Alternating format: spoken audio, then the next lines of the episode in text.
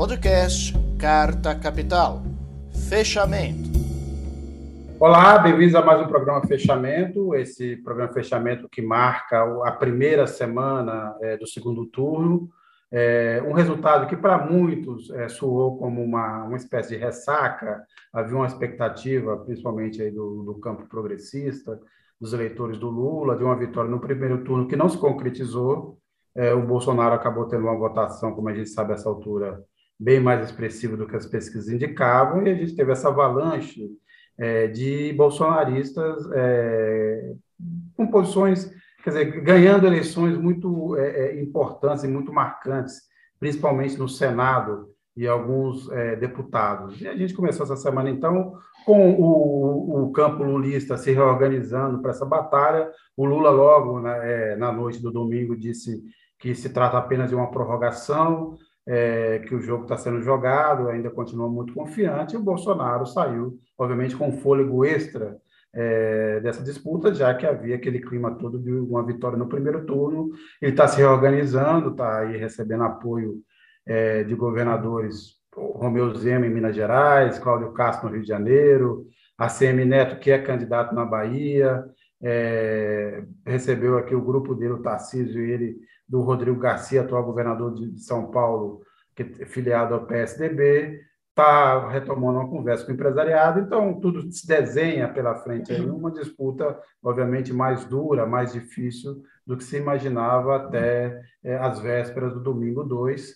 É, Para a gente discutir isso aqui, que caminhos é, teremos aí pela frente no segundo turno e quem nessa primeira semana, o que cada um jogou e o que cada um dos dois candidatos escolheu é, é, é, nesses primeiros dias pós primeiro turno, é que a gente vai discutir hoje aqui. A gente tem dois convidados aqui que, é, que nos honra muito a presença e eu vou cumprimentá-los antes de tudo. Primeiro, o professor Boaventura Souza Santos, sociólogo, que obviamente nos aceitou participar desse programa aqui já não é muito cedo em Coimbra, né, nem em Portugal, professor. Então, primeiro, antes de tudo, muito boa noite e muito obrigado por aceitar o nosso convite.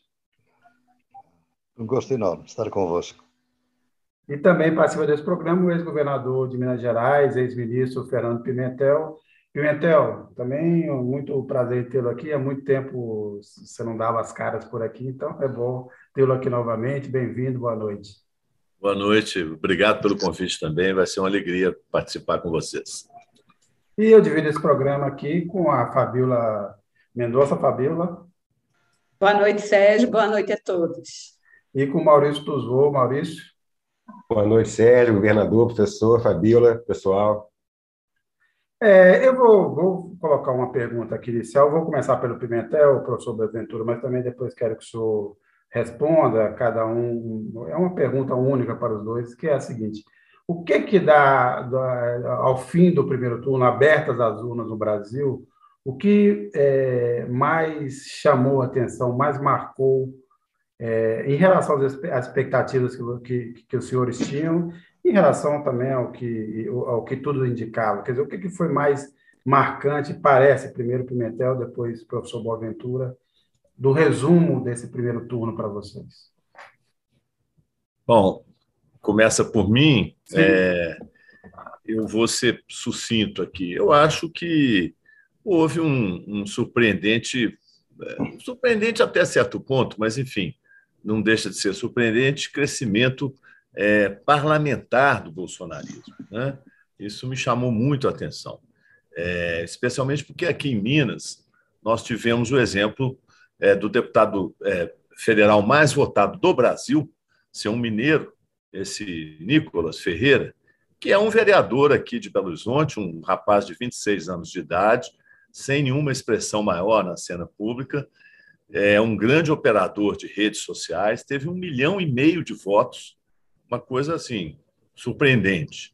E o senador que foi eleito aqui também é um deputado estadual, é, Cleitinho, é um deputado absolutamente inexpressivo, mas com o mesmo perfil desse Nicolas, quer dizer, opera bem em redes sociais e, e é um deputado de temas polêmicos, de, de, de pancadaria, de, de enfim é, se elegeu senador, surpreendentemente derrotando é, candidatos que são especialmente o nosso candidato, que era o senador Alexandre Silveira, que são expoentes da política tradicional, digamos assim. Então, no Brasil inteiro, a, a base parlamentar do bolsonarismo aumentou muito, né?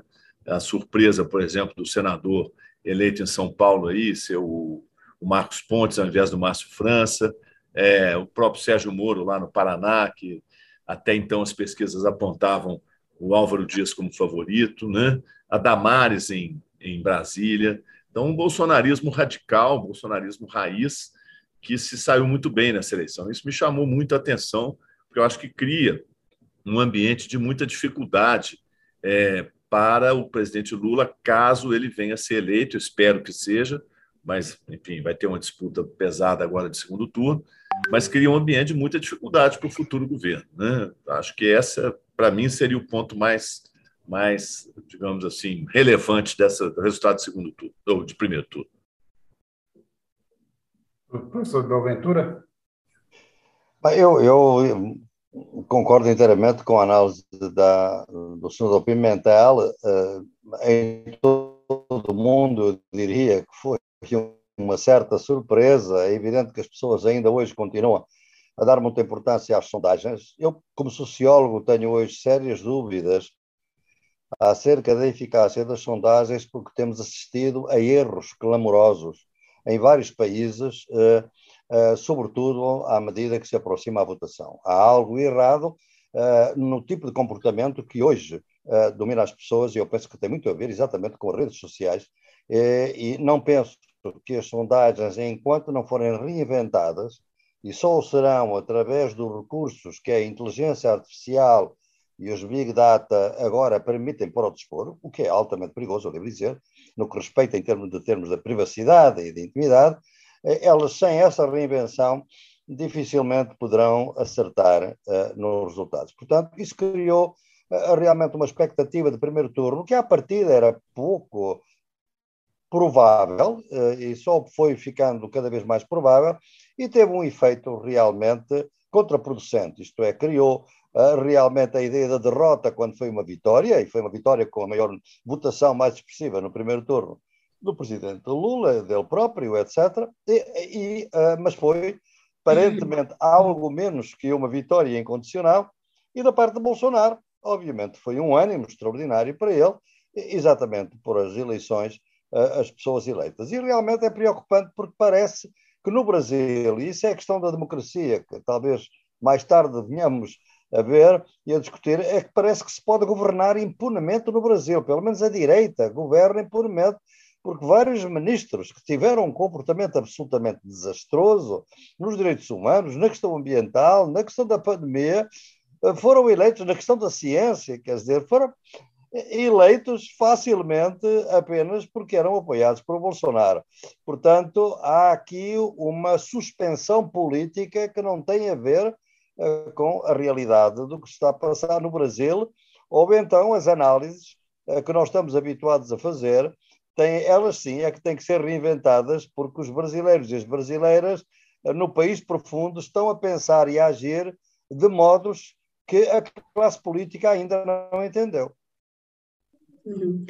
É, eu queria fazer uma pergunta para o professor Boaventura.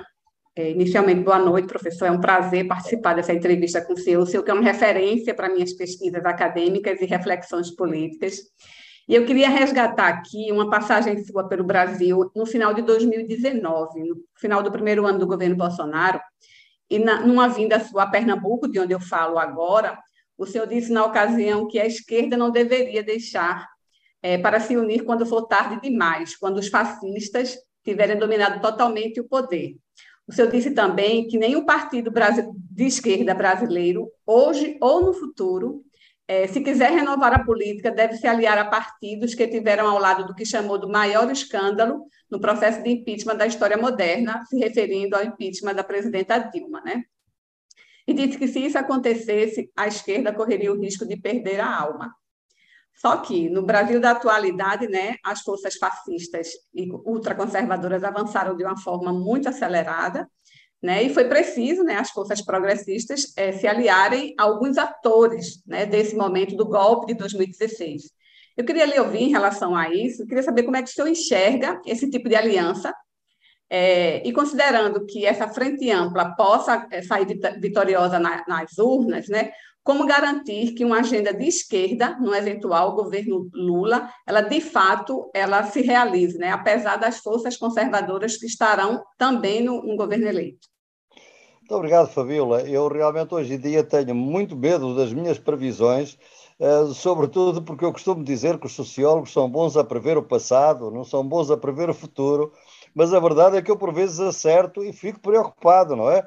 Porque nessa altura também, ainda bem que se recorda, eu também disse que as esquerdas tinham deixado de saber falar com as periferias do Brasil, eh, porque saíram das periferias e são os pastores evangélicos e outros que sabem falar com elas, não é? Eh, e eu lembro muito de, de conversas com pessoas da periferia no Brasil que me deram exatamente essa ideia. Bem, eu realmente, quando o presidente Lula saiu da prisão, e eu fui um dos poucos intelectuais estrangeiros que eu fui visitar a Curitiba, eu disse, presidente, o senhor realmente fez tudo o possível no Brasil eh, para criar uma aliança, digamos, entre forças de esquerda e de direita, que muitos consideram uma aliança de classes, para uh, poder governar o Brasil com grande consenso, e, e a verdade é que se fracassou. Uh, uma vez que isto fracassou, eu neste momento acho que o senhor é a pessoa ideal para unir as esquerdas, porque estão totalmente fraturadas uh, e o centro-esquerda, e, e, portanto era preciso uni-los. E na altura o presidente Lula disse-me que sim, que, que, era obviamente isso que tencionava fazer. Uh, ora bem, não aconteceu isso. E não aconteceu isso não é porque ele tenha deixado de pensar o que pensava, foi que realmente a degradação política foi de tal ordem por Bolsonaro que ninguém imaginava que se fosse tão longe, tão fundo em tão pouco tempo, obviamente que a certa altura pôs-se a questão, como dizia o senador Pimenta, era questão de democracia ou ditadura. Chamem-lhe autocracia, chamem-lhe o que quiserem. Mas ela já está demasiado empobrecida no Brasil, com o discurso do ódio, com as polarizações, com a violência nas ruas, com a intimidação dos ativistas, e, portanto, eh, daí foi a necessidade de uma aliança. O que é que isto quer dizer? vai ser, se Lula ganhar, como esperamos que, que possa ganhar, e, e, é isso que queremos, eu pessoalmente é isso também que quero, e muita gente no Brasil, a maioria, obviamente, no Brasil, não será certamente um Pepe Mujica no seu último mandato, não será. E, e era muita gente esperava que ele pudesse fazer algumas coisas Lembram-se do Pepe Mujica, a descriminalização do aborto, uh, uma, o uso recreativo da maconha, são coisas que levou o, o, o Uruguai uh, para muito mais adiante. Bem, isso não vai suceder. Isso não vai suceder. Uh, e eu penso que as pautas morais, sobretudo, vão estar sob a vigilância muito apertada dos pastores evangélicos, das alas fundamentalistas evangélicas, e naturalmente que o presidente Lula, para assegurar a governabilidade, vai ter que fazer. Por outro lado, ele vai ter um Senado hostil, que eventualmente vai procurar o impeachment de alguns ministros do STF e vai impedir, eventualmente, também que aqueles que o nomeiam possam ser efetivamente eh, confirmados. Ele próprio pode ser vítima de tentativas de impeachment. Ou seja, a degradação do Congresso é de tal ordem, embora haja gente muito interessante, de, quer em termos de, de, lideranças populares carismáticas, como o meu querido amigo Guilherme Boulos, uh, quer como as sexualidades, a Erika Hilton, a Duda Salaberta, etc. Coisas interessantes que estão a surgir no Brasil, mas realmente a esmagadora maioria é um Congresso ainda mais conservador do que aquele que tínhamos e já era muito conservador. Daí a minha preocupação. Vai ser muito difícil para Lula da Silva.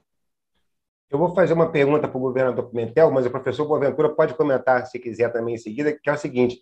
É, Pimentel, é, no balanço que você começa a se fazer em relação a eventuais né, erros do, do, primeiro turno né, na campanha é, do Lula, é, se fala que esse, esse, discurso da democracia não teria atingido as camadas mais baixas, é, de renda mais baixa da, da, da, população, e que haveria, então, portanto, uma distância na comunicação da campanha que precisaria ser sanada. Aí eu te pergunto, você concorda com essa análise e, e qual do caminho você acha para a comunicação da campanha é, entrar nos eixos, digamos assim, em relação ao segundo turno, nessas semanas que faltam. E aí a parte que eu estenderia professor é a seguinte: é, o senhor falou de fake news e tudo, e essa falta de comunicação que foi detectada em relação à campanha do Lula significa que a esquerda está é, é, perdendo a capacidade de pautar a agenda política, de criar narrativa junto aos setores mais, é, mais operários e mais, mais pobres da população?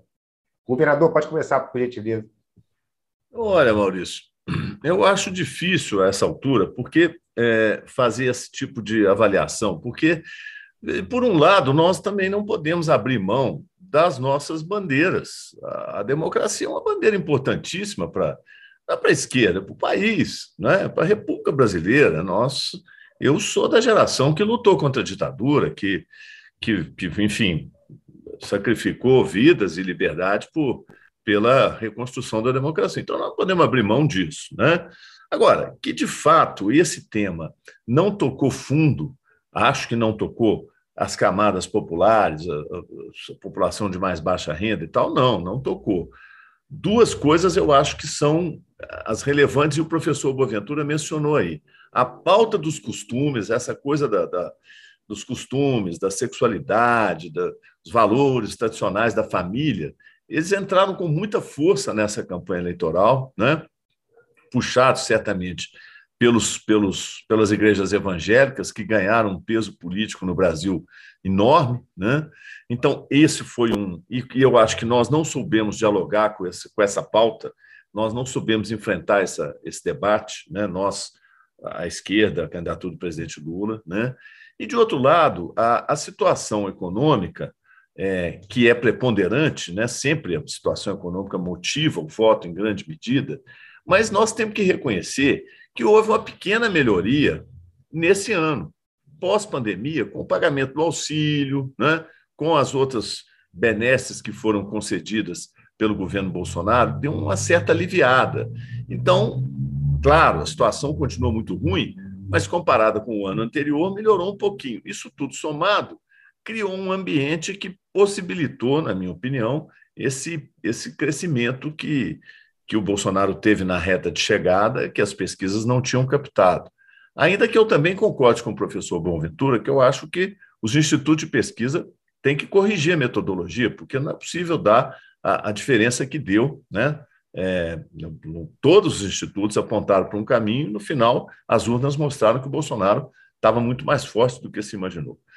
Mas então, resumindo, acho que não dá para abrir mão da bandeira da democracia, mas nós talvez tenhamos falhado, com certeza falhamos, em não enfrentar, em não ter uma, uma postura, é, vamos dizer assim, que enfrentasse essa questão da pauta, dessa pauta de costumes aí, aonde, aonde o Bolsonaro nada de braçada. Né? É isso. Quer que eu Professor, o senhor quer comentar a respeito dessa perda de, de, do controle da narrativa pela esquerda? Não, eu, eu gostava de dizer, sobretudo, é uma coisa, que eh, eh, os brasileiros, obviamente, o Brasil é um país tão grande que os brasileiros normalmente têm a ideia de que tudo o que acontece no Brasil está autocontido. Eh, mas não está autocontido. Hoje há forças internacionais que estão a olhar para o Brasil com muita atenção. E as que olham com mais atenção é a extrema-direita global fundamentalmente porque o Brasil é o último país grande que tem, depois da Índia, de alguma maneira, mas a Índia é muito longe, eh, para a extrema-direita global que nasce e que está centrada nos Estados Unidos e agora com já grande força na Europa e que está a ganhar na Europa, da Itália, da Suécia, etc., estão com muita atenção ao Brasil e não querem abrir mão do Brasil. Portanto, eles vão jogar forte no segundo turno. Eh, eu tenho dito que o segundo turno são as primeiras primárias das eleições dos Estados Unidos de 2024. Porque eles sabem que neste momento temos uma situação contraditória com o Bolsonaro, o Trump depende mais do Bolsonaro que o Bolsonaro do Trump. Eh, esta é uma situação eh, que é muito difícil de fazer no, no, no Brasil, levada a vossa dimensão. Portanto, eu fui consultor da, para só lhes dar um exemplo, eu fui consultor da, da Constituição, do projeto de Constituição do Chile, eh, e assisti ao modo como foi derrotado este projeto. Eh, e este projeto foi a extrema-direita global, sobretudo o chamado Atlas Network, ou rede Atlas, que é financiada uh, pelo, pelo pelos irmãos Koch dos Estados Unidos e que tem realmente 16 parceiros, institutos parceiros no Brasil, uh, em vários estados, exatamente nos estados onde o Bolsonaro uh, teve mais votação e que estão na rua, que estão nas redes, nas ruas digitais e também nas redes físicas. E, portanto, eles vão fazer, eu posso lhe antecipar o que é que vai surgir na, nas, nas redes sociais, porque foi o que surgiu no, no, no, no, no, no Chile. Há variações, há variações, Por exemplo, a questão dos migrantes, dos imigrantes, que foi muito forte uh, no, no, no, Chile, pode não ser muito forte no Brasil, embora uh, no norte, com a Venezuela, etc., são capazes ainda de levantar essa questão, as questões da família e as questões da propriedade. Uh, portanto, vão-nos roubar a nossa casa, vão-nos roubar a nossa pensão, ele não sei, vai fechar escolas. Quer dizer, toda esta ideia que se cria e que são mensagens. O Bolsonaro, no seu comportamento, é um, é um comportamento de redes sociais. Ele fala eh, exatamente por formulações simples eh, para questões complexas. Ele dá formulações simples que entram diretamente. Portanto, ele é uma reprodução, eh, uma metáfora, digamos assim, da lógica das redes sociais, daí o seu êxito. Portanto, para um Brasil que está a deixar de ser católico, temos que ver isso. Deixou de estar, deixado de ser católico, cada vez mais evangélico e cada vez mais de uma religião politizada, que é um projeto político que vem desde 1969, com o relatório Rockefeller, da resposta conservadora religiosa contra a teologia da libertação, que teve, aliás, o apoio do Papa João Paulo II, um Papa muito anticomunista, e que viu na teologia da libertação uma, um fator de insurreição tudo isto realmente está a jogar muito. E eu não estou a ver, veja, eu quando vi o Chile, realmente a esquerda, os progressistas chilenos, prepararam-se muito bem para enfrentar as, as redes sociais e as fake news. Tinham centrais que estavam com uma atenção diária, permanente, muita infiltração nas redes deles, para poderem a cada momento contradizer as fake news e fazê-lo com as suas próprias redes com muita força. Eu não vejo isto no Brasil, por enquanto. Pode ser que exista, mas eu não vejo. Não é? E, portanto, eu prevejo que a, a, a primeira, a, a, primeira, o primeiro turno foi uma, uma, uma, uma, campanha eleitoral relativamente despolitizada, isto é, em termos de programa, qual é o programa que vamos fazer, que não é? O presidente Lula, fundamentalmente, a apelar para a memória dos bons tempos, mas as redes sociais foram feitas para matar a memória, para criar um instantâneo e olhar para o futuro. Portanto, a memória, de alguma maneira, desaparece. Se tiver algum fator favorável, como dizia o senador uh, Pimentel, que realmente alguma aliviada, melhoria, digamos, não? É? bem, neutraliza muito. Portanto, eu penso que uh, há coisas que a esquerda tem que pensar e não vai poder resolver até o segundo turno. São questões estruturais que têm que ser pensadas para o futuro, quer a esquerda ganha, quer a esquerda perde, ou a democracia ganha, ou a democracia perca. Mas são coisas que há que refletir e muitas merecem uma forte, uma forte reflexão e com muito cuidado. Bem, a gente está recebendo aqui vários comentários, eu vou ler alguns. A Luciene Medeiros, com uma vitória para afastar de vez esse pesadelo. O Celso Teixeira, lembro-me do discurso do Alexandre de Moraes dizendo que haveria prisões se constatadas divulgações de notícias falsas é um combate muito difícil. Né? O Santos Amorim. O Brasil é o maior político pronto para explodir.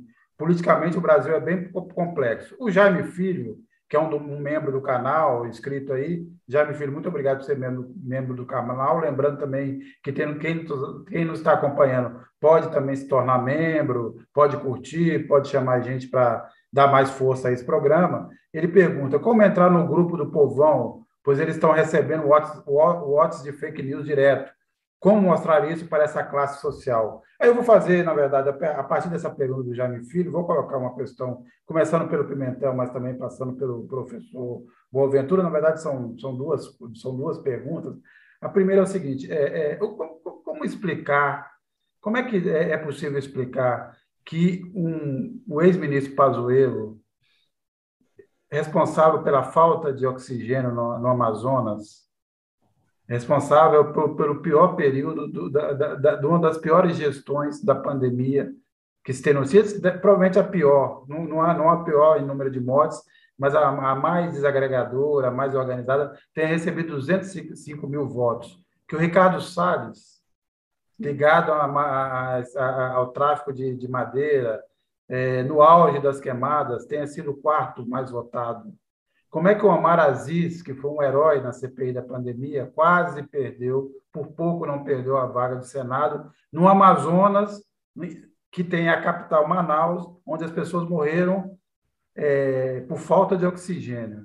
É, é essa é a primeira pergunta. A segunda pergunta, é, pegando uma, uma questão que o, que o, o, o professor Boaventura colocou no início, é o seguinte: é, é por, que, por que, que, que o Instituto de Pesquisa e mesmo as análises políticas não conseguem mais captar esse, vamos dizer assim, esse voto silencioso, esse comportamento silencioso, que tem muito a ver com esse, realmente esse crescimento da extrema-direita. E vamos, vamos pensar: o Fratelli de Itália teve mais votos do que as pesquisas, pesquisas estavam mostrando. A Le Pen perdeu, mas teve mais votos do que as pesquisas estavam mostrando. O Trump é, também é, é, foi uma disputa acirrada nos Estados Unidos, quando as pesquisas, até um certo ponto, davam uma vitória até confortável para o Biden. E o que está acontecendo? Qual é esse fenômeno, é, Pimentel e, e, e professor Boaventura, que explica esses dois movimentos? Quer dizer, é, um país que elege aqueles que o maltrataram e por que, que não é impossível hoje captar essa, esses movimentos assim, é, vamos dizer assim, do subterrâneo do, do, da vontade do eleitorado? Começa por mim? Sim, sim, Pimentel. eu eu estou ficando, enfim, bom. Você coloca perguntas que, se eu soubesse a resposta, nós teríamos as soluções para grande parte dos problemas que nós estamos enfrentando hoje. É, essa aí é a pergunta de um milhão de dólares. Eu estou absolutamente estupefato. Hoje tem aqui uma matéria, no, no, se não me engano, no Valor Econômico. Não sei se vocês viram. É, o Valor pegou os 190 e poucos municípios brasileiros, aonde a média de mortes por Covid foi superior à média nacional ou seja, 190 e poucos municípios onde morreu mais gente, proporcionalmente, do que nos outros. Nesses, na grande maioria, o Bolsonaro ganhou a eleição. A grande maioria. Somados esses, os votos desses 190 municípios, somados, daria o seguinte resultado: 66% para Bolsonaro e 30 e poucos por cento para Lula. Esse seria o resultado dos votos nos municípios onde mais brasileiros e brasileiras morreram pela Covid. Eh, eu não sei explicar um, uma coisa dessa, assim. O que, que é isso, né? Eu posso tentar formular. Eu acho que a morte, a tragédia que é a morte, para a população de baixa renda, é meio que a realidade deles do dia a dia, entendeu? Assim, o sujeito morreu, bem, morre, morre-se, e morre-se muito mais e com muito mais facilidade no meio dos pobres. Então, de alguma forma, aquilo que para nós é um escândalo, uma tragédia, acaba sendo a realidade cotidiana do, do povo pobre do Brasil. Né? Talvez não seja. Então, a morte não é tão motivadora né, de uma repulsa ao governo do que é para quem é classe média, para quem está é, em situação melhor de vida. Pode ser uma coisa assim, porque não tem explicação isso que você é, registrou. Como é que Manaus, que foi vítima daquela tragédia, e, e o presidente imitando gente morrendo, assim, os vídeos circularam o Brasil inteiro, ainda assim ele ganha a eleição. E o Pazuello, obviamente, é, que foi o grande artífice dessa crueldade toda, ganha também, né? Isso é uma coisa, eu não sei explicar.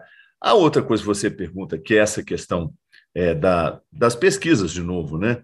É, como, é, por que, que você não consegue captar esse voto, é, como é que eu diria, o voto silencioso, né?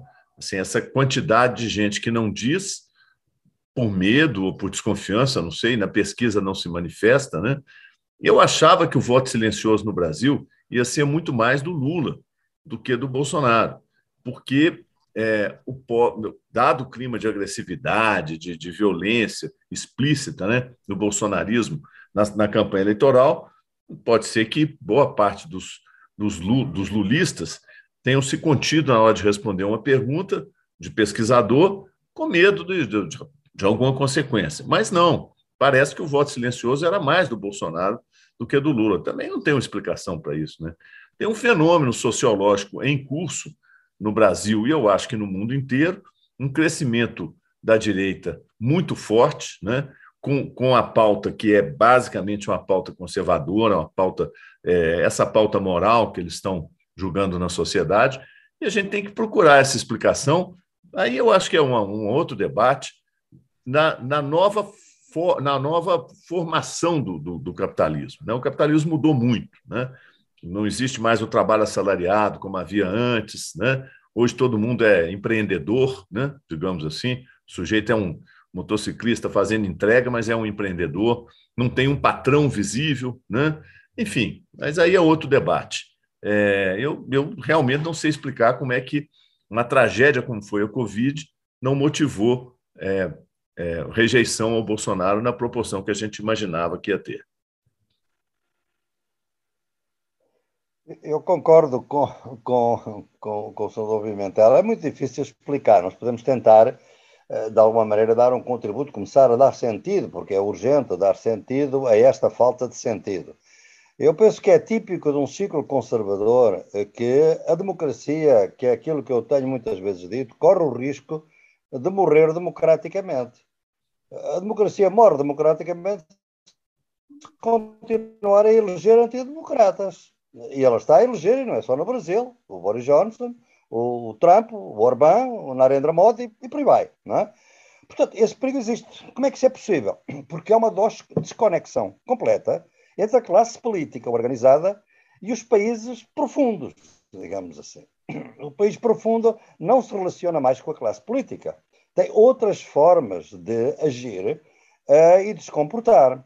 E a classe política flutua com as velhas teorias, com as velhas sondagens, mas não, não penetra. Porquê que não penetra? Não penetra exatamente porque há hoje uma operação uh, reticular ao nível da base, que tem na base as igrejas conservadoras, que têm as redes sociais, que fazem um trabalho cotidiano e de porta a porta, quer dizer, porta a porta nas mentes, porta a porta na rua, uh, porta a porta em todo o lado. E, portanto, é esta proximidade que cria essa possibilidade. Onde é que ela é mais eficaz? É eficaz nas sociedades que têm um fundo racista. Isto é, o desprezo pelo humano, por aqueles que têm uma cor de pele mais, eh, mais uh, escura, aqueles que são mais pobres. Há muito racismo no Brasil, como sabem, não é? E, portanto, são vidas desvalorizadas que o grande problema é que os próprios sentem a sua vida desvalorizada. É esse fatalismo, aquela coisa de, que o Bolsonaro chegou a dizer, os, os brasileiros tomam banho na lama e no meio do esgoto e não lhes acontece nada. Quer dizer, é o desprezo total pelo humano, mas é assim que as pessoas se veem, porque os políticos sempre os trataram assim, mais ou menos. Portanto, de alguma maneira, eu penso que há uma desconexão muito grande entre a política oficial e a política profunda do Brasil. É outros mecanismos que estão a ocorrer que não passam pela democracia, por, por, por os procedimentos formais da democracia.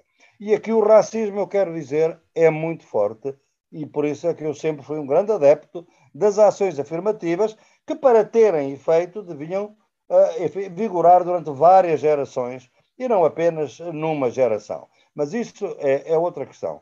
No que respeita às sondagens, elas, por um lado, refletem isto mesmo, por outro lado, refletem uma coisa: é que realmente, devido a este comportamento dos empresários da subjetividade, nós temos hoje no mundo empresas de subjetividade, controlar o que é que as pessoas percebem ou percebem ou percepcionam ou representam em cada momento ele uh, atua através de uma série de mecanismos diferentes. Uh, é, o, é o, Facebook, é o, é o, é YouTube, uh, são os Telegrams, são muitas formas diferentes, mais de naturalmente as mensagens evangélicas diariamente ne, nesse mundo. Ora bem, como é que isso se resolve? Não se resolve pelos métodos tradicionais. É preciso, para, para melhorarem as sondagens, e no futuro isso vai ser possível, mas certamente com muito investimento, que não vai ser possível, provavelmente, a muito curto prazo, é preciso ir ao que as pessoas andam a pensar em temas que não têm nada a ver com a votação, que não têm nada a ver com a política. E é por aí que se hão de fazer deduções, digamos assim, lógicas, que vai daquilo que não é político para o comportamento em última, em última instância. E é isso que pode vir a dar de novo a credibilidade às sondagens. Até lá, realmente o melhor que têm os políticos é, é, naturalmente, fazem sempre a mesma coisa, acreditam nelas quando elas são favoráveis à sua posição e não acreditam quando elas são desfavoráveis.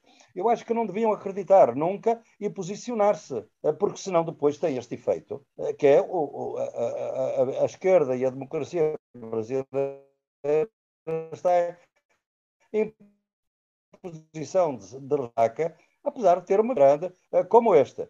Não foi tão grande quanto se queria, é óbvio, mas é isto que tem que. Eu vejo que está a ser difícil, sobretudo pelo seguinte: eu vou-lhe dar, ser só uma, uma última nota que é a minha preocupação, é que as forças democráticas no Brasil não estão a aprender nada do primeiro turno. É muito cedo, é só uma semana. Quais são os meus indicadores? Vários grupos do Brasil que estão a fazer reuniões estratégicas com sindicatos, com isso, planear como é que se vai fazer, como é que não vai fazer. A todos eles, porque muita gente me contacta, eu digo, por favor, deixem-se de reuniões, vão para a rua, vão para as paradas dos ônibus, vão para as centrais rodoviárias, vão para as portas das igrejas, vão de porta a porta. Alguém me dizia: Olha, eu acabo de falar consigo e veio aqui na minha casa eh, exatamente alguém da campanha do Bolsonaro a dizer eh, que o, Lula nos vai roubar a casa e fechar as escolas. Quer dizer, é isto que a esquerda deixou de poder fazer. O PT, nos seus tempos áureos, áureos tinha esta capilaridade nos bairros populares e nas favelas, não tem hoje, de facto não tem hoje, e, em meu entender, não tem, e não o fez desde que ganhou o poder, pensou que o poder era irreversível, e deixou de ter as suas células, muitos se lembram da fundação, como é que funcionava o partido, com uma grande vivacidade. É isto que me preocupa e vai ser difícil recuperar.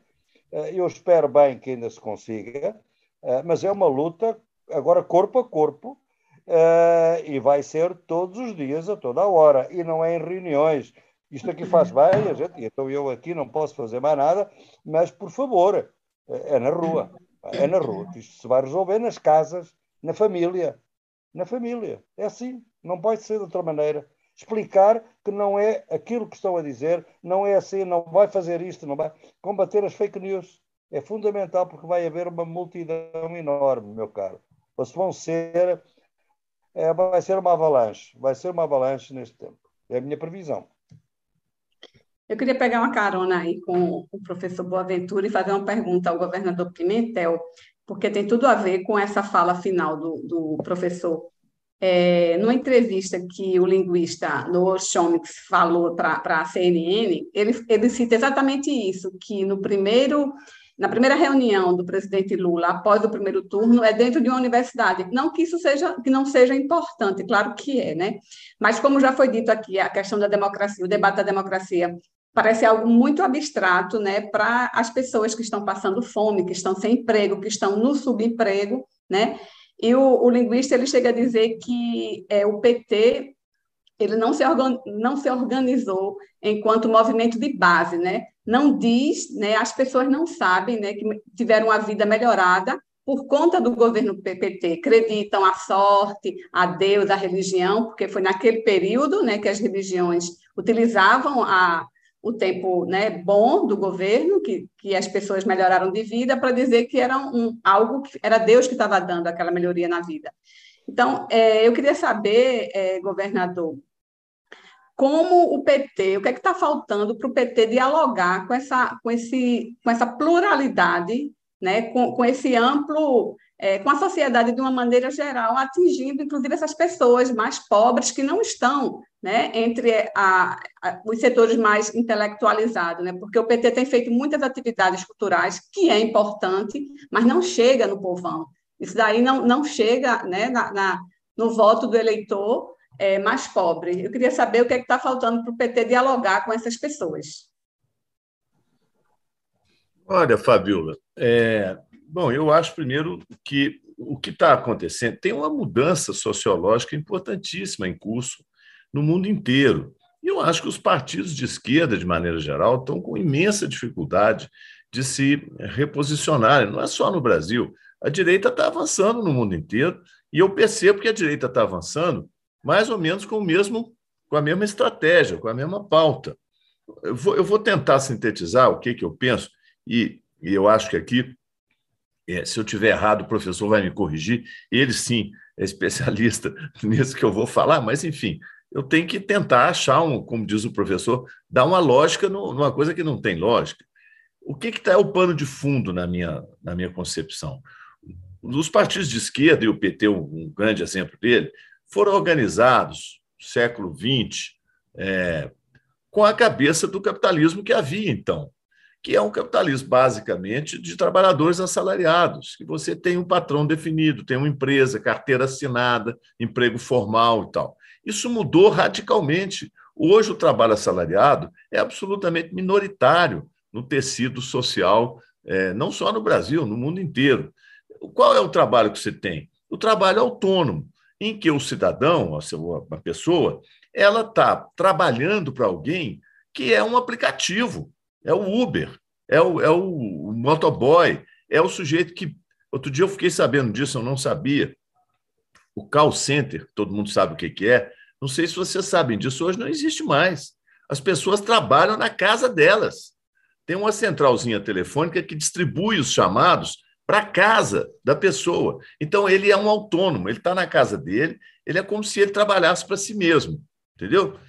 Bom, o que, que isso significa? Significa que você não se sindicaliza, que você não tem movimentos coletivos como havia no passado, em função de, das reivindicações, das condições de trabalho. Então, a nossa base política a partir daquele modo de produção capitalista anterior desapareceu, não é mais assim.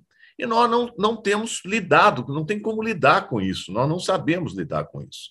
A forma de lidar é essa aqui, ó, é o telefone celular. É aqui que os pastores, as igrejas, o, esse fenômeno de um milhão e meio de votos, um jovem de 26 anos, que tinha sido eleito vereador há dois anos atrás, com 20 mil votos, é isso aqui. Bom, e nisso nós estamos em absurda desvantagem. Né? Como é que vai corrigir isso? Eu acho que não corrige fazendo reunião dentro de universidade, claro. Mas também não corrige fazendo reunião nas, nas associações comunitárias, porque elas perderam demasiadamente a força. Reunião em si, reunião física, e depois da pandemia, então, dissolveu completamente. As pessoas conversam é pelo WhatsApp conversam é pelo telefone. E nós não temos essa, entendeu? Nós somos acostumados a conversar entre nós, reunir, né? Não, não usa mais fazer reunião. Eu fiz campanha agora e eu fazia as plenárias e só tinha gente de 40 anos de idade ou mais. O jovem não vai, não vai, simplesmente não vai. Esse é um grave problema. Esse é um dos maiores problemas que nós temos, né? Que é como é que nós vamos entrar lá. Eu, não, eu realmente não sei. Eu estou só chamando atenção para o fato de que não é, vamos, vamos dizer assim, não é. A o PT não está sabendo fazer. Ninguém está sabendo fazer. A verdade é essa. A direita está. A direita está sabendo. Ela foi na onda, é, nessa onda nova aí, e está conseguindo aproveitar. Eu agora não vai dar tempo. O segundo turno é 20 dias, daqui a 20 e poucos dias. Então, não dá tempo de corrigir. Nós vamos ter que investir com, com a força e os recursos possíveis, é, num formato mais ou menos tradicional e tentar o máximo possível usar aquilo que nós temos de rede social, que é muito inferior ao que a direita tem. E acreditar que é, a liderança do Lula, que é incontestável, consiga sobrepujar essa, essa onda que está vindo bolsonarista. Eu acredito que o Lula vai ganhar no primeiro, no segundo turno, talvez com a diferença, certamente com a diferença menor, vai ser um pouco mais apertado mas nós tivemos 6 milhões de votos a mais do que o Bolsonaro no primeiro turno. Eu acho que dificilmente você reverte 6 milhões de votos em 20 dias. Vai diminuir um pouco a diferença, mas nós vamos ganhar. Não é esse o problema. O problema de fundo é que isso que a Fabiola falou, e ela tem razão, a, nossa, o nosso método de fazer política está defasado, está ultrapassado, tornou-se obsoleto. Se eu falei alguma incorreção, professor Boaventura, o senhor pode me corrigir, eu ficarei muito satisfeito de ouvi-lo. Não, senador, eu, eu, não tenho nada a corrigir, pelo contrário, eu uh, concordo consigo, obviamente, mas uh, só faria duas ou três notas. Uh, eu, acho que, de facto, quando a gente olha para a América Latina hoje, está certo, é o ciclo conservador, é um ciclo global, esse ciclo vai continuar mesmo que Lula ganhe, a dinâmica altera acontece, mas obviamente há uma eleição de Lula e depois um bolsonarismo na base, e portanto vai haver uma grande desconexão entre as duas coisas, pode transformar o ciclo, mas estamos num ciclo global conservador, não tem dúvida nenhuma. Agora, quando a gente vê, digamos assim, as rupturas ou as interrupções mais dramáticas, uh, foi recentemente no Chile e foi na Colômbia. Eu acompanhei ambas, até porque sou amigo das pessoas que foram eleitas, e dá muito tempo, não é? Quem são eles? Foi gente jovem uh, e onde a presença feminina era muito forte.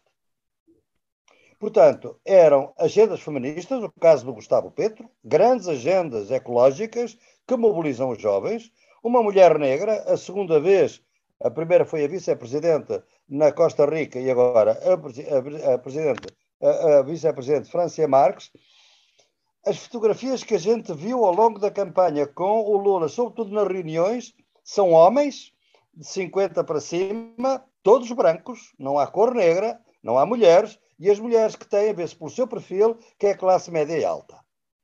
Ora bem, isso não funciona. Quer dizer, porque exatamente, senador, é isso, o senhor tem toda a razão. O, o PT foi criado nessa base da imagem de um trabalho assalariado por um trabalhador assalariado que era o Lula, digamos assim. Portanto, ele era a imagem direta exatamente disso, tal e qual como o Bolsonaro agora é, a imagem direta de uma população que vive num mundo completamente diferente.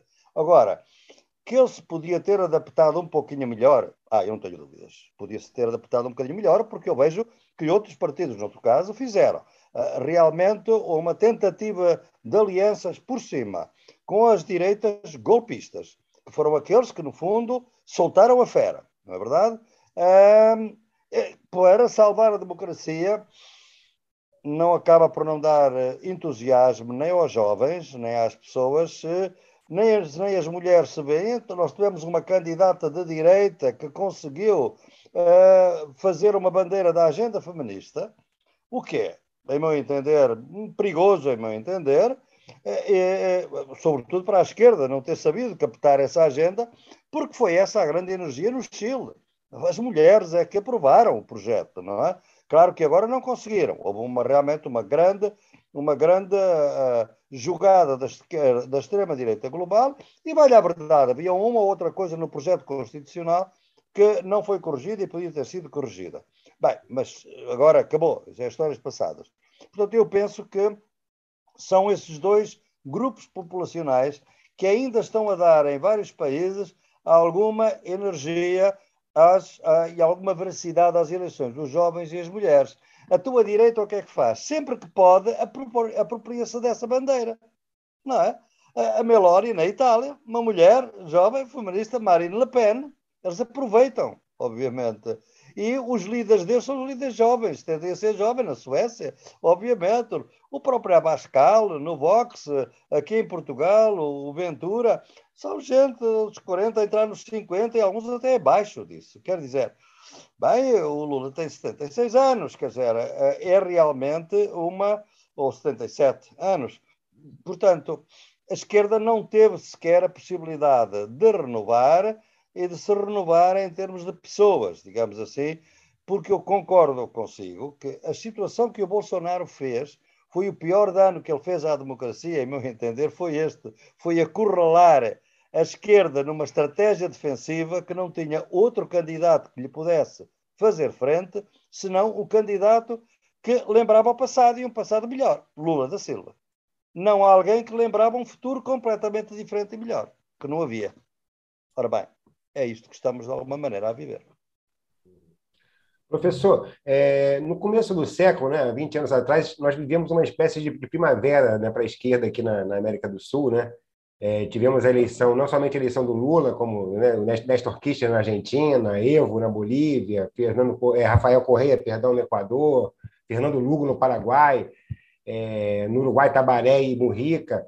Enfim, foi um contexto específico. Depois o Pedro oscilou para a direita e agora, né, o senhor citou o exemplo recente aí dessas grandes vitórias da esquerda que foram com Boric no Chile e com Petro na, na, na Colômbia. E eu pergunto, qual a diferença daquela época para atual, para esse governo de esquerda? Né? O senhor falou que a gente vive um momento de avanço conservador no mundo, quer dizer, é uma conjuntura internacional diferente daquela. Como esse governo de esquerda farão é, para sobreviver, digamos assim, para colocar suas agendas nesse atual contexto? E aí, uma segunda pergunta, professor. Em caso de vitória, de eventual vitória do Bolsonaro, esse laboratório trampista vai ter é, vencido aqui na América do Sul. Como vai se dar essa resistência a, a esse governo de esquerda partindo da direita norte-americana, na sua visão? Bem, começando por essa segunda pergunta, é evidente que é um desastre para e uma dificuldade adicional, porque eu penso que estes governos mais progressistas na na América Latina não têm qualquer possibilidade de sobreviver nas condições atuais, devido à degradação a que o neoliberalismo conduziu as sociedades, e sozinhos. Têm que ter alianças e têm que ter colaboração. Veja como o Boris caiu nas sondagens de uma maneira abrupta. Não foi nos primeiros 100 dias. Foi nos primeiros três meses, já estava, dois meses já estava em baixo. É? O nível de frustração dos líderes que são contra a corrente é muito baixo e, portanto, entram em frustração rapidamente. O Gustavo Petro até agora está-se a aguentar, eh, mas também foi há muito pouco tempo, não é? Portanto, de facto, eles precisam de se unir. Não há um Hugo Chávez, obviamente, para os unir. Eh, não há um Fidel Castro para os unir, não é?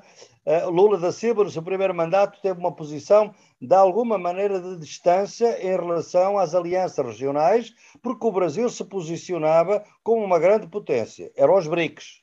Era uma potência, digamos assim, transcontinental, eh, com os BRICS e não uma potência regional que interessava. Essa aí não me interessava muito e também eh, ter uma atitude mais ou menos cordial com os Estados Unidos, não é? Bem, neste momento não sabemos o que vai ser.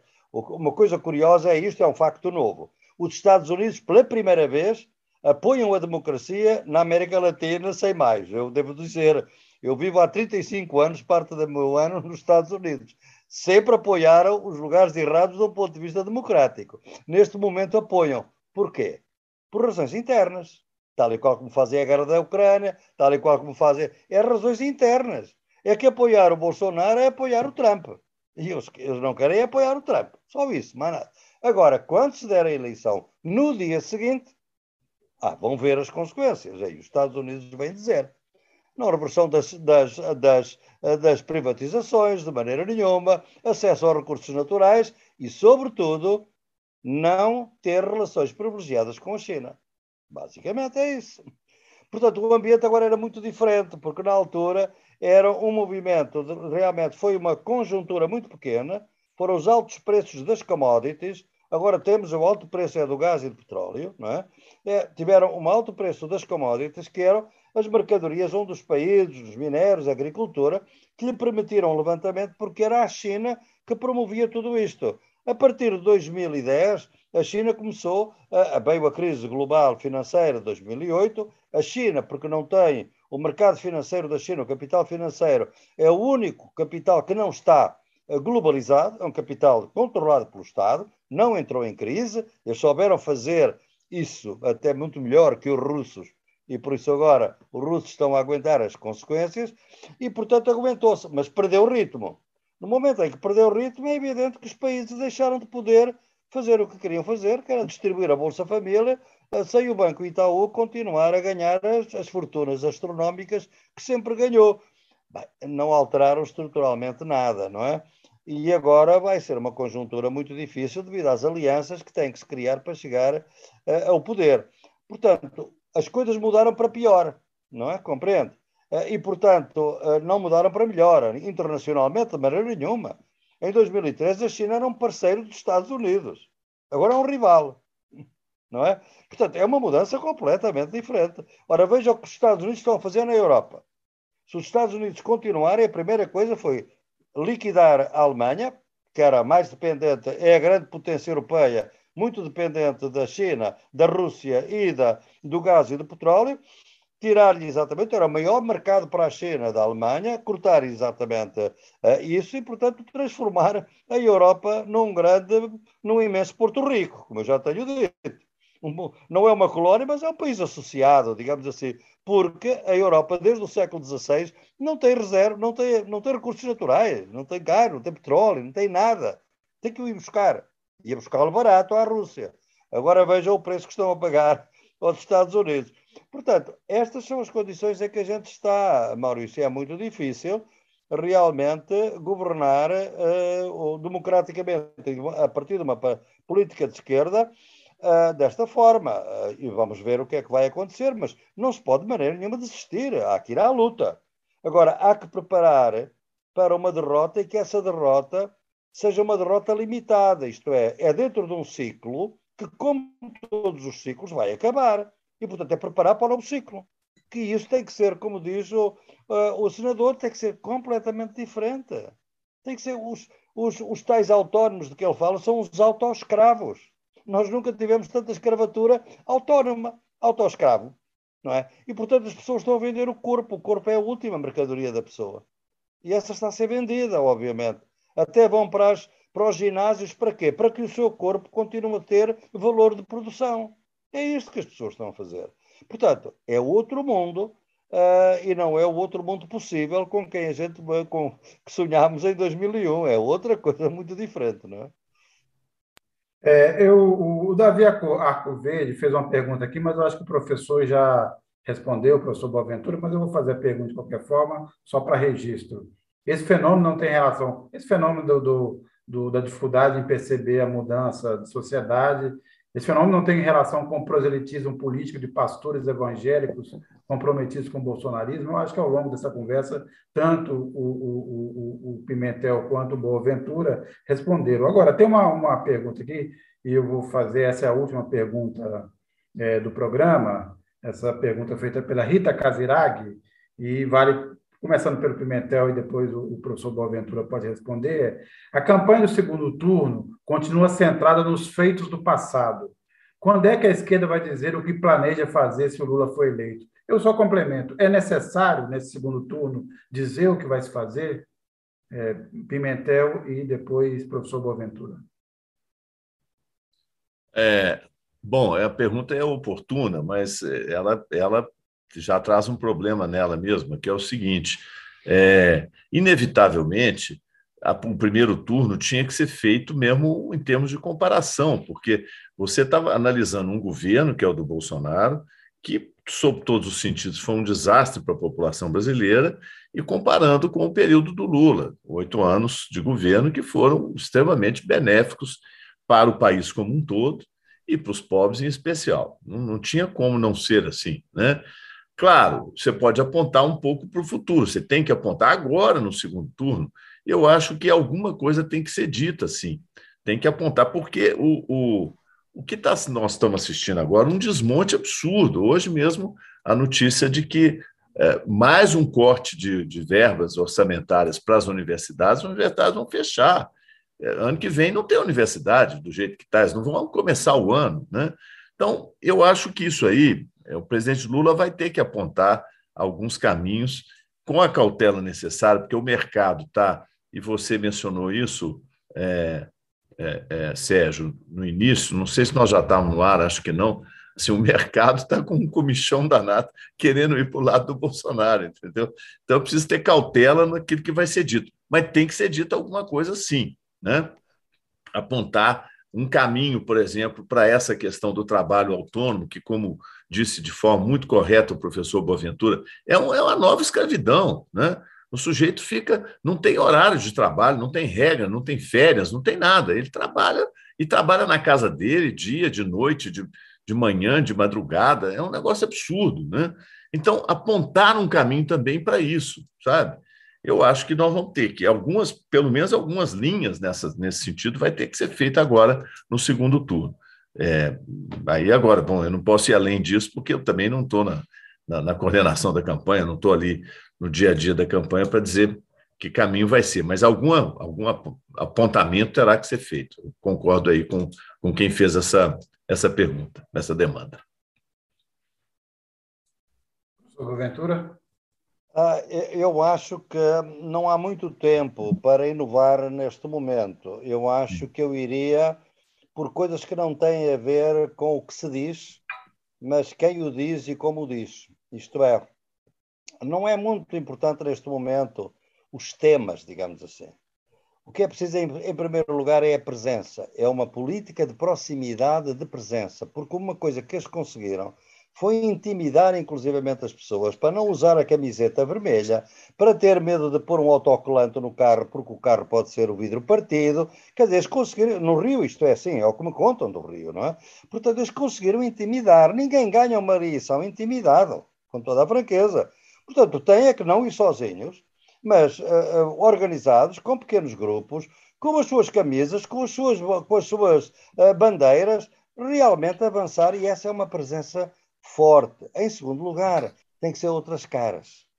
Caras jovens, caras mulheres, caras negras, caras indígenas. O Brasil, as pessoas não vão por palavras neste momento. Querem ver alguém como elas.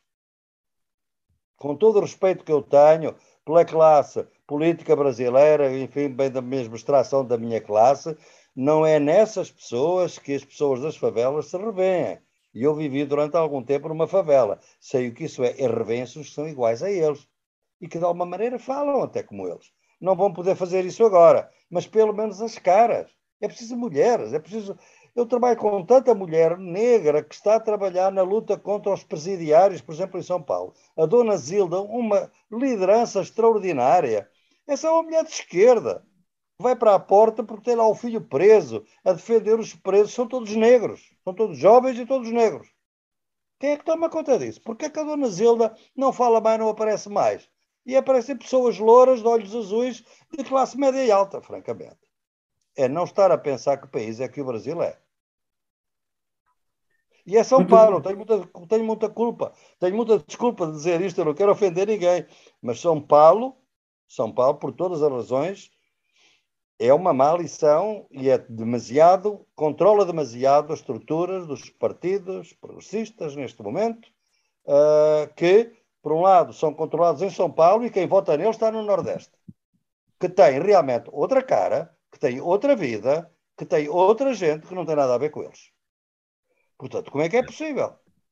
É uma política destinada ao fracasso se não for corrigida, com toda a fraqueza. Tudo bem. É. Bem, é, eu disse que era a última, mas eu, eu, não vou perder a oportunidade aqui, não, já que a gente estava falando tanto dos erros das pesquisas, eu queria que o Pimentel até falou, mas eu vou repetir aqui. Só, só uma declaração assim, pontual, rápida, é, é, é, tanto do Pimentel quanto, quanto do, do, do professor Boaventura. Eu vou chamar de data Pimentel e data Boaventura. Data Pimentel, você acha que o Lula ganha? Você arriscaria até um, um percentual? E depois eu queria ouvir o, o Data Boaventura. Eu...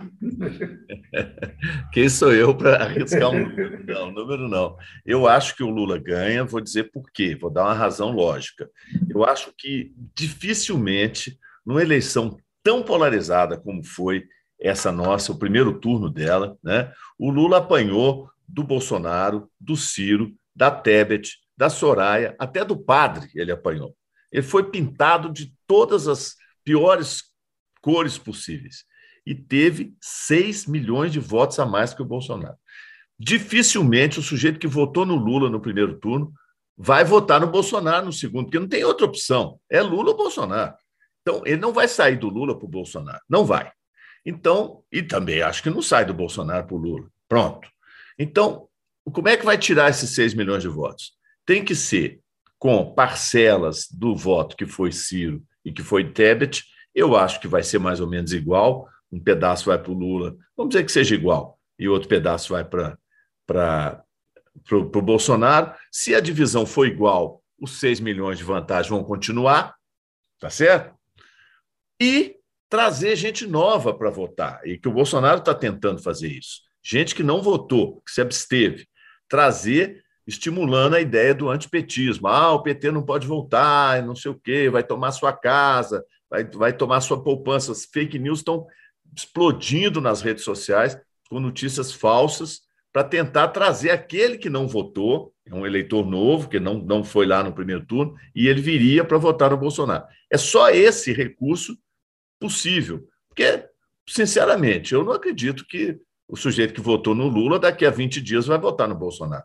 Né? Numa eleição polarizada como foi, isso não vai acontecer. Né? Bem, é a minha opinião. Agora, número não vou arriscar, porque seria muito leviano da minha parte. E, e o Data Boaventura? Não, eu também não arrisco. Eu concordo inteiramente com, com, com o senador. uh, Pimentel. Eu só tenho uma razão de otimismo, que, que é assim pouco uh, provável que tenham pensado nela. É, é, realmente a baixíssima votação do político, em meu entender, mais perigoso, mais inconsequente do Brasil, que é Ciro Gomes. Uh, realmente um homem que, em meu entender, uh, não mereceu, ao longo da sua carreira, toda a proeminência que teve, e que agora, provavelmente, metade dos seus votantes eventualmente votarão Bolsonaro. É uma tragédia que isto aconteça e a minha razão de otimismo é que este senhor, que não devia ser, realmente devia fazer outra coisa que não política, porque aparentemente não sabe fazer política, não tem psicologia para isso, nem sequer sabedoria, muito menos, uh, que realmente, de facto, uh, ele teve uma péssima votação muito mais, muito inferior àquela que ele queria. Porque se ele tivesse tido mais êxito, teria sido mais perigoso. Portanto, o facto de ele ter tido um fracasso é, para mim, uma das razões de mais otimismo para que a tal mudança de que fala o senador realmente uh, não ocorra no sentido inverso, e pelo contrário, é um milhão e meio, dois milhões de votos que, que Bolsonaro, uh, que, que, Lula pode precisar, para a hipótese de perder alguns daqueles que, que ganhou, mas é uma diferença muito grande e penso que o otimismo está aí, eh, com todas aquelas hum, outras razões que a gente discutiu ao longo desta conversa, claro. Muito bem, lembrando que essa é só a primeira, só a primeira das três longas semanas que teremos pela frente. Eu agradeço bastante ao, ao ex-governador Fernando Pimentel, também ao sociólogo Boaventura de Souza Santos. Muito obrigado por participar desse programa. Fabiola, Maurício, também, muito obrigado pela, pela companhia, por dividir esse programa aqui. É, e, bem, vocês estão sempre convidados, vamos aqui chamá-los numa outra oportunidade. Boa noite, boa noite, Pimentel, boa noite, Boaventura. Muito obrigado. Até um abraço. Tchau. E boa noite a quem nos acompanhou. Até mais.